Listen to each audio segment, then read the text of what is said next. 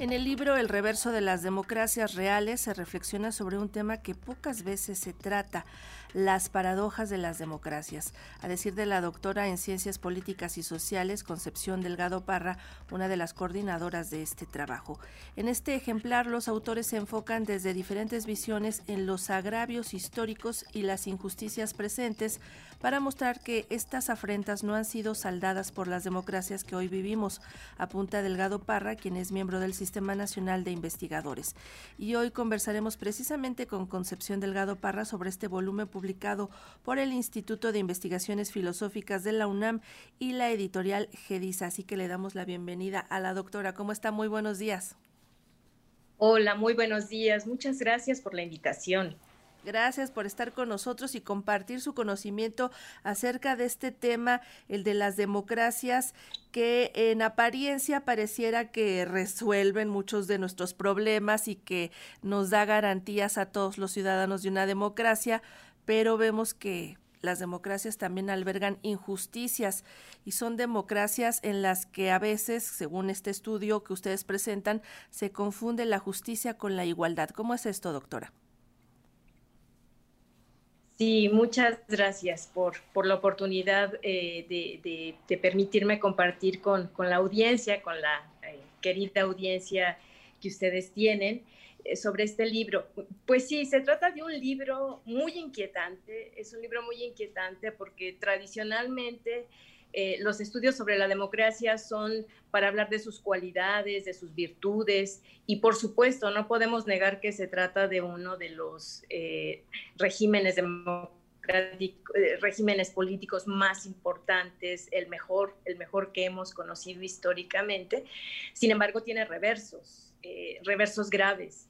Y en este sentido, el, trabajo que nos propusimos realizar el, grupo de de investigadores que colaboramos en este texto, pues fue justamente trabajar en esas dos líneas, en los agravios históricos y en las injusticias presentes. Eh, y en ese sentido, pues lo que intentamos fue mostrar, digamos, uno de los reversos fundamentales que es el tema eh, de los derechos humanos amenazados. Eh, hay derechos humanos amenazados. paradójicamente, la democracia ha logrado eh, avanzar de manera radical en el desarrollo de los derechos humanos, de los derechos ciudadanos, de los derechos eh, de, muchos sectores que habían sido, digamos, eh, abandonados. Pero paradójicamente, esos mismos derechos hoy están amenazados. Y voy a poner un ejemplo. La libertad de expresión. De pronto la libertad de expresión llegó a confundirse con la idea de violentar al otro, de degradar al otro. Entonces, eso que es un derecho maravilloso, ¿cómo protegerlo? Deviene reverso. Otro ejemplo son las desapariciones forzadas.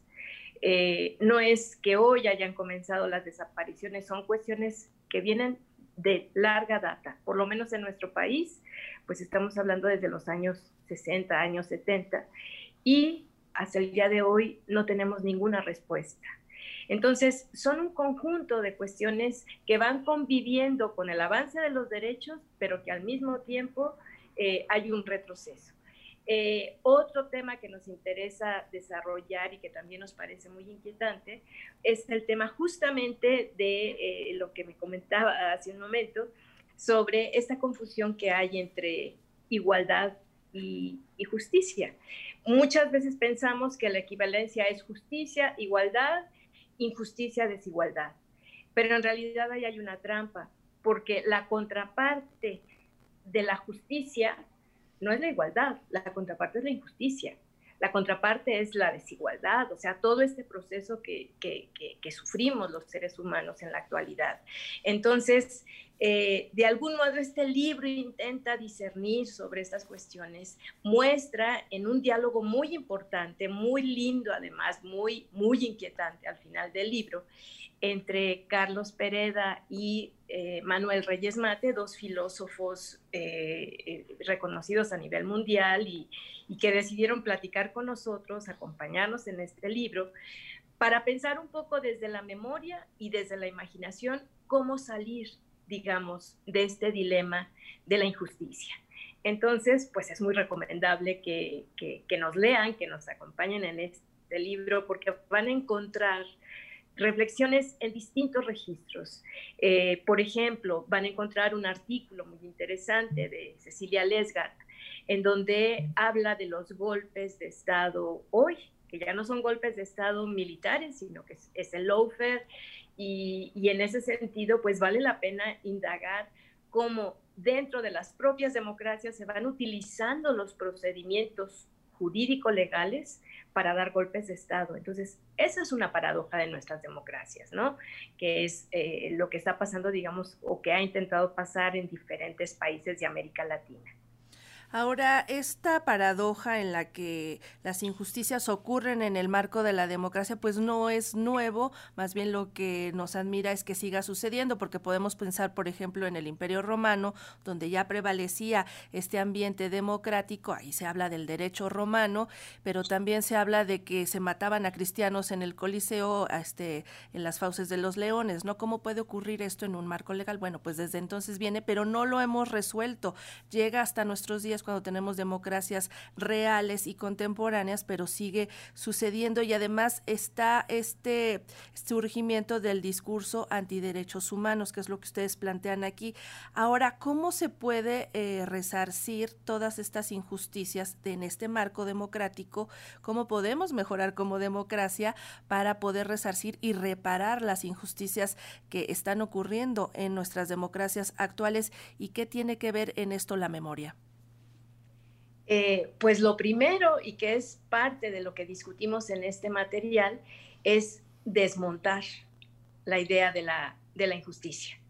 La primera cuestión que tenemos que realizar es el derecho a narrar esa injusticia, porque es lo primero que se niega. Ante, la, ante los agravios históricos, lo primero es el borramiento, la anulación. Entonces, eh, de algún modo, la imaginación y la memoria son dos elementos que nos permiten volver a traer a nuestro presente los agravios pasados. Justamente eh, esos agravios pasados solamente pueden estar hoy eh, vivos y ser cuestionados y ser por lo menos resueltos en la medida de nuestras posibilidades, porque quien ha perdido a sus, a sus familiares, a sus seres queridos, ya no los va a volver a recuperar.